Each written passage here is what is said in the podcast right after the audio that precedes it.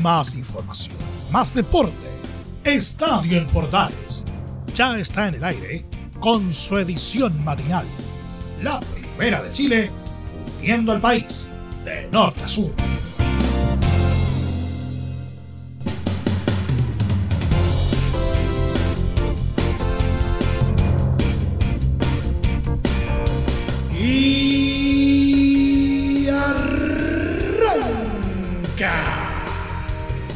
Señoras y señores, ¿cómo les va? Muy buenos días. Bienvenidos una vez más. Bienvenidos al show. Ojalá que hayan tenido un buen fin de semana dentro de todo.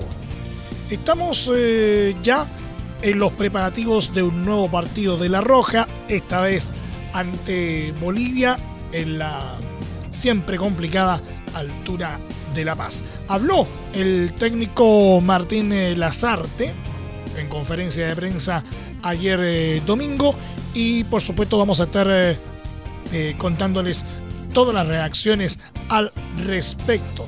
También algunas cositas relacionadas con las últimas novedades de nuestro torneo nacional, ¿no es cierto? Tanto en primera como también en primera B. Un pasadito por, por las ligas, ¿no es cierto? Y un polideportivo bastante nutrido el día de hoy a falta de algo de movimiento del fútbol este fin de semana. ¿Mm? Así que el polideportivo va a estar bastante, bastante nutrido. Todo esto es lo que hemos preparado para el día de hoy en los próximos 30 minutos. Acompáñennos porque aquí comienza Estadio en Portales.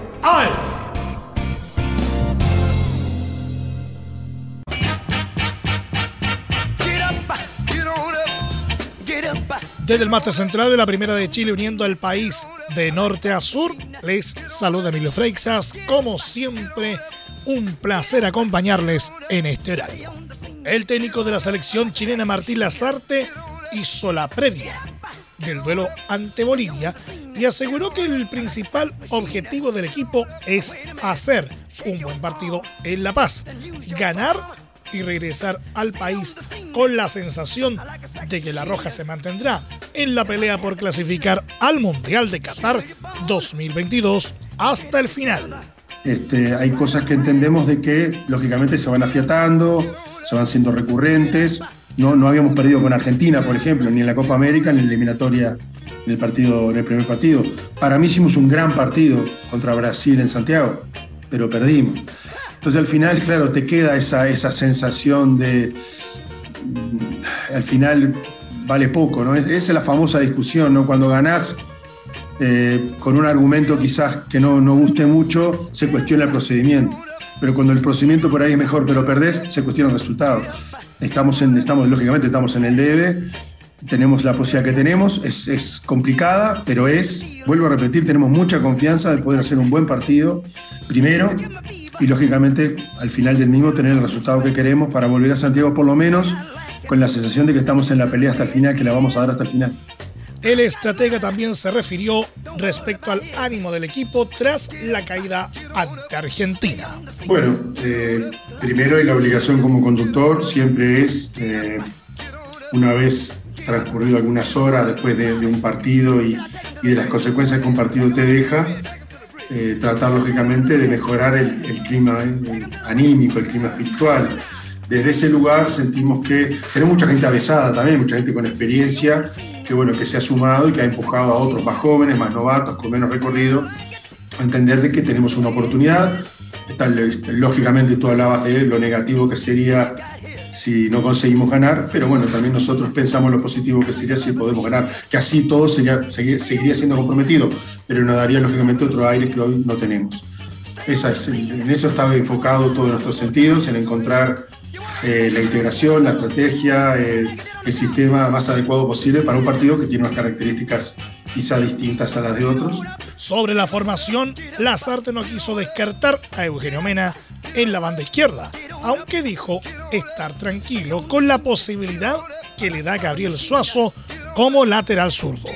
Vino de su semana de, creo que era su segunda semana de trabajo en Racing, eh, previa incluso un partido amistoso o con el partido amistoso, con una pequeña sensación negativa, es decir, el niño general es el controlándose, puede hacer los trabajos, cuando empieza a acelerar o empieza a hacer carreras un poquito largas, empieza a sentir alguna sensación que claro, es complicada, estás o no en lo previo a algo más, eso no lo sabes. Entonces solamente la confianza en la, en tranquilidad te van dando, seguir entrenando, seguir preparándote y ver en qué condiciones llegás lo más cercano al partido. Esto es en el caso de él. O sea, el otro día llegó muy justo y realmente teníamos, teníamos preocupación de que su participación pudiera ser incluso terminar lesionado y no es el, no es el caso. ¿no? O sea que vamos a ver para este partido, todavía repito, tenemos dos días más para entrenar y ver en qué condición llega. La verdad que Gabriel fue llamado por una situación de emergencia, este, lo hizo bien, fue a ese microciclo de dos partidos amistosos con muchos chicos jóvenes, la verdad que lo hizo muy bien y su ingreso el otro día volvió a ratificar. Por lo tanto, eh, de no mediar la posibilidad de que Eugenio esté en 100% o no lo esté, más allá de eso, repito, eh, el concurso de Gabriel nos, da una gran tranquilidad. La verdad que lo hemos visto bien, lo vemos muy bien, muy maduro, muy sereno, muy confiado. Hizo una confianza que además transmite a todos sus compañeros también. Hay más de un compañero que me ha, me ha hecho un comentario muy elogioso respecto a Gabriel. Así que estamos muy tranquilos y muy contentos con, con lo que nos está dando. Finalmente, el técnico aseguró que viajarán rumbo a La Paz para el duelo contra Bolivia en las clasificatorias con un golpe de energía de parte de los hinchas que han acompañado a la Roja en Calama. Eh, creo que la mejor respuesta es la frase última que utilizaste, el apoyo incondicional de la gente. No, este, no es fácil brindar un, un, un mensaje de apoyo, un mensaje positivo, cuando por ahí el día anterior, en la noche, no le diste el resultado que, que, queríamos y que quería la gente y que necesitamos además. La verdad que no tengo otra, otra, otra, otra palabra que gracias, ¿no? que muchas gracias por, por, haber, por haberse afiliado en, a su mes y pico a esa idea de traer el equipo aquí y porque ahora siguen con el equipo aquí. Y seguro, estoy convencido, no quiero molestar a nadie, pero estoy convencido que nos vamos a ir de acá para Bolivia, seguramente con un golpe de energía muy fuerte de, parte de la gente de Calama.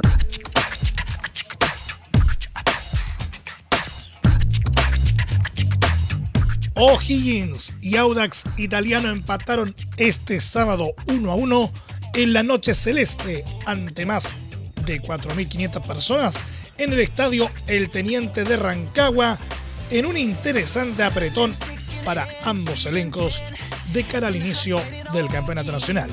Los Tanos abrieron la cuenta a los 13 minutos con un tanto del canterano Esteban Matus, en tanto que la igualdad definitiva llegó en los 28 minutos gracias a Facundo Barceló, reciente incorporación del elenco de Mariano Soso. Jorge Enríquez se fue expulsado en la visita a 4 minutos del final del tiempo reglamentario, a los 86. O'Higgins dará inicio al torneo nacional 2022 con el partido ante Deporte La Serena el viernes a las 20 horas mientras que Audax debutará el lunes 7 de febrero ante Ñublense a las 18 horas, ambos nuevamente en el Teniente.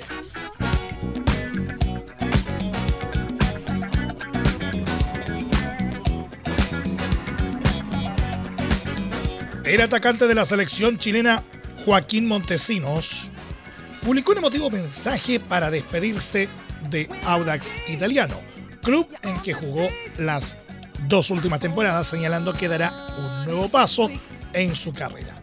Gracias Audax por todo este tiempo juntos. Han sido momentos maravillosos, llenos de aprendizaje, sueños cumplidos y muchas experiencias que sin duda me han hecho ser mejor persona y profesional. Tendrán un hincha más cada partido, dijo el delantero, que en estos momentos se encuentra con la roja. Gracias compañeros, personal del club, hinchas, todos los que han pasado este tiempo conmigo en las buenas y malas. Sin ustedes, nada hubiera sido posible, yo. Hoy toca dar un nuevo paso en mi carrera con mucha convicción para seguir por mis objetivos. Vamos con todo completo, Montesinos.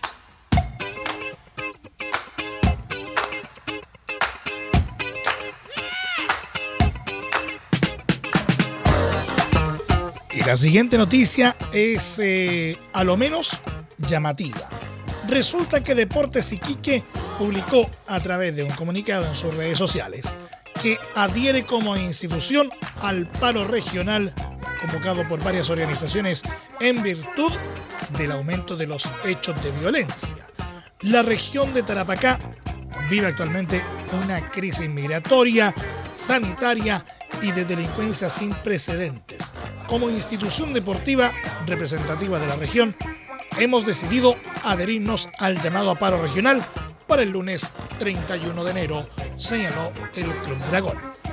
Hoy es prioridad resguardar la seguridad e integridad física de todos los ciudadanos tarapaqueños que se ha visto afectada por la considerable alza de delitos en la región, migración ilegal descontrolada y que ha dificultado a su vez controlar la crisis sanitaria por pandemia agregaron. Por último, hacemos un llamado a los tarapaqueños a manifestarse de manera pacífica en las convocatorias ciudadanas, siempre en la búsqueda de recuperar la seguridad y tranquilidad de una afectada región de Tarapacá, no solo para sus ciudadanos, sino que para todos los chilenos y turistas que año a año nos visitan como uno de los destinos turísticos más importantes del país, completaron. Entre Marco Grande y Marco Chico, media vuelta y vuelta completa. Escuchas Estadio en Portales en la Primera de Chile, uniendo al país de norte a sur.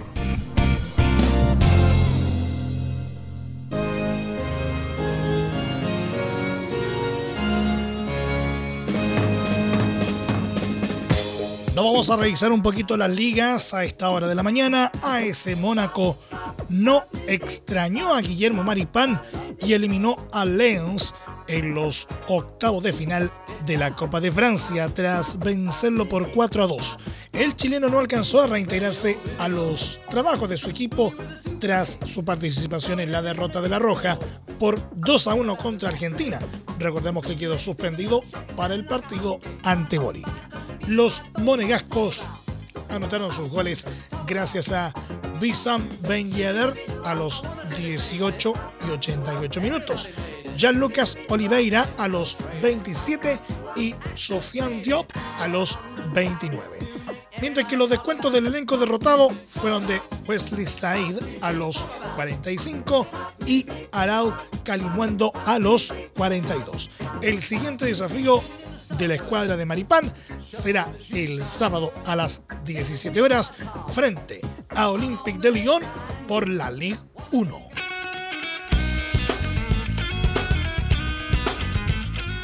Egipto se encomendó a Mohamed Salah y se metió en semifinales de la Copa Africana de Naciones tras vencer 2 a 1 a Marruecos en tiempo extra.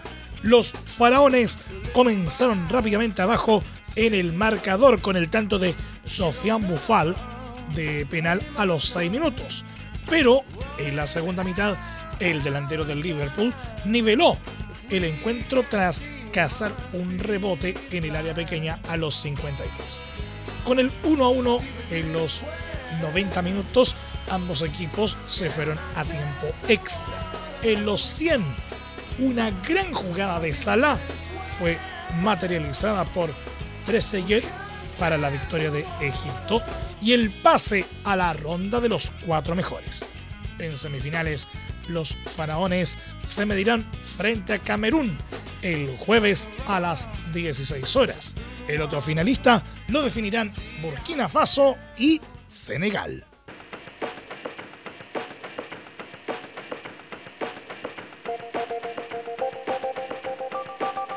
Precisamente Senegal cumplió la tarea venciendo 3 a 1 a Guinea Ecuatorial y se metió en semifinales de la Copa Africana de Naciones, donde enfrentará a Burkina Faso el miércoles 2 de febrero a las 16 horas.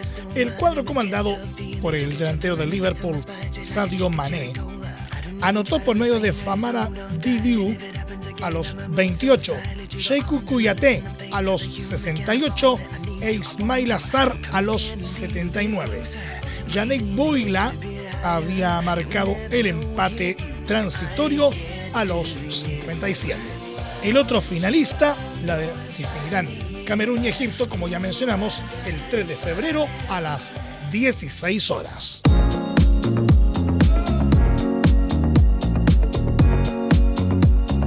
El ex defensor de Universidad de Chile, Ramón Arias, sumó su primer título de la temporada tras quedarse con la Supercopa de Uruguay junto a Peñarol.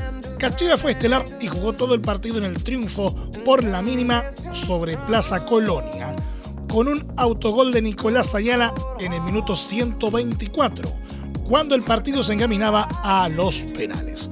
Con su nuevo equipo, el ex azul ha sido figura, puesto que rápidamente se quedó con la titularidad e incluso marcó el gol que les dio la victoria frente a Nacional en el Superclásico. Su DT, Mauricio Larriera, lo destacó tras el encuentro. Siento que volvimos a ganar a lo Peñarol a último minuto, sufriendo y con un jugador que es importantísimo como el Cachila Arias y como un estandarte de este partido, dijo.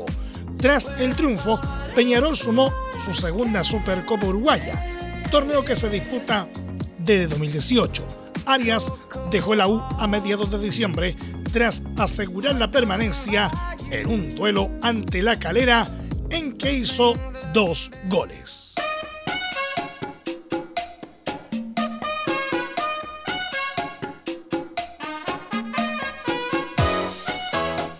Vamos al polideportivo que como ya les eh, dijimos, viene bastante cargadito el día de hoy.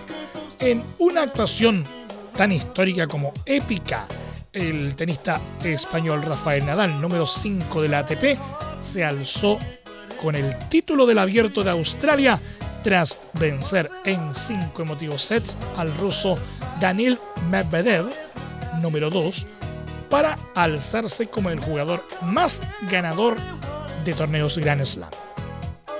El nacido en Mallorca levantó una desventaja de dos sets para finalmente imponerse por 2-6, 6-7, 6-4, 6-4 y 7-5 en un duelo que se alargó por 5 horas y 28 minutos. Nadal comenzó el primer set con problemas con el servicio y dos quiebres le permitieron al moscovita tomar el control del marcador. En el segundo, el ex número uno del mundo recuperó sensaciones, aunque Medvedev supo mantenerse en el control para aumentar su ventaja en el desempate.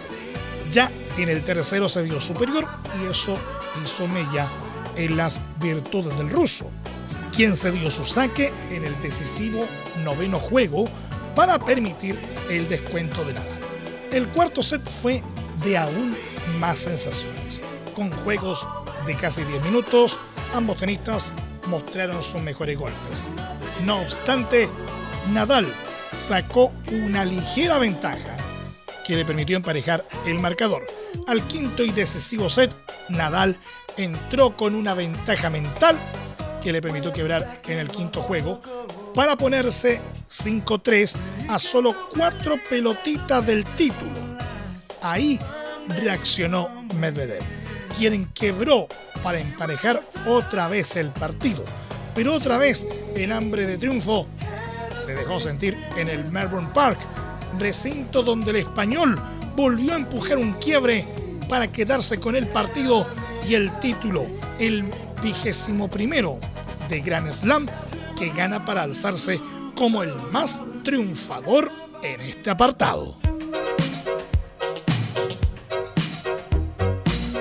Seguimos con el tenis porque Alejandro Tavilo, número 135 del mundo, y Nicolás Jarry, número 142, clasificaron al cuadro principal del ATP 250 de Córdoba, Argentina.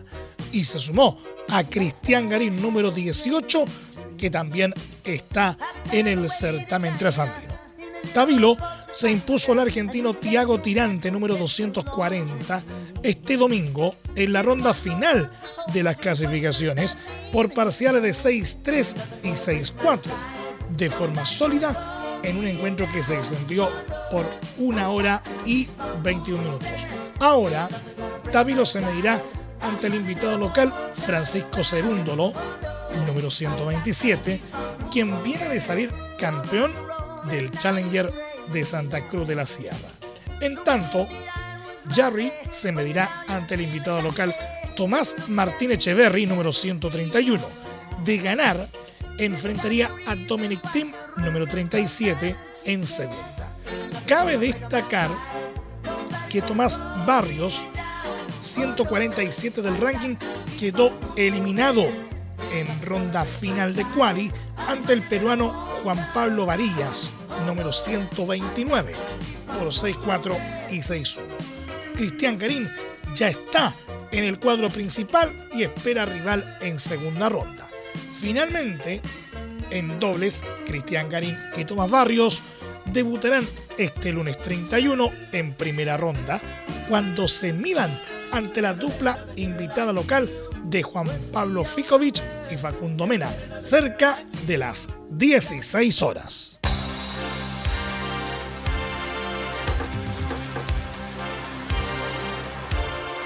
Finalmente la selección chilena de hockey sobre césped cayó 5-1 ante Argentina en la final de la Copa Panamericana que se disputó en el Prince of Wales Country Club de la Reina. Los Leones se impusieron desde un principio y reflejaron su superioridad en el marcador con anotaciones de Santiago Tarazona a los 33 y Maico Casela a los 34. Chile reaccionó y descontó gracias a un lindo gol de Felipe Renz a los 41 que acrecentó las esperanzas nacionales. Sin embargo, la jerarquía de los argentinos terceros en el último mundial les permitió sellar el marcador a su favor con anotaciones de José Tolini a los 53, Martín Ferreiro y nuevamente Casela a los 60 Pese a la derrota, los Diablos alcanzaron su mejor ubicación en una Copa Panamericana y clasificaron por primera vez al Mundial de la categoría que se desarrollará en India en 2023. Nos vamos. Muchas gracias por la sintonía y la atención dispensada. Hasta aquí nomás llegamos con la presente entrega de Estadio en Portales en su edición AM, como siempre, a través de las ondas de la Primera de Chile, uniendo al país de norte a sur. Les acompañó Emilio Freixas.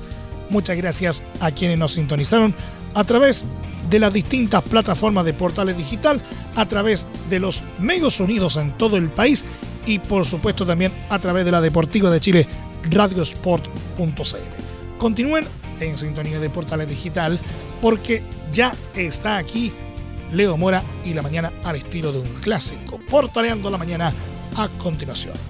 Más información luego a las 13.30 horas en la edición central de Estadio en Portales junto a Carlos Alberto Bravo y todo su equipo.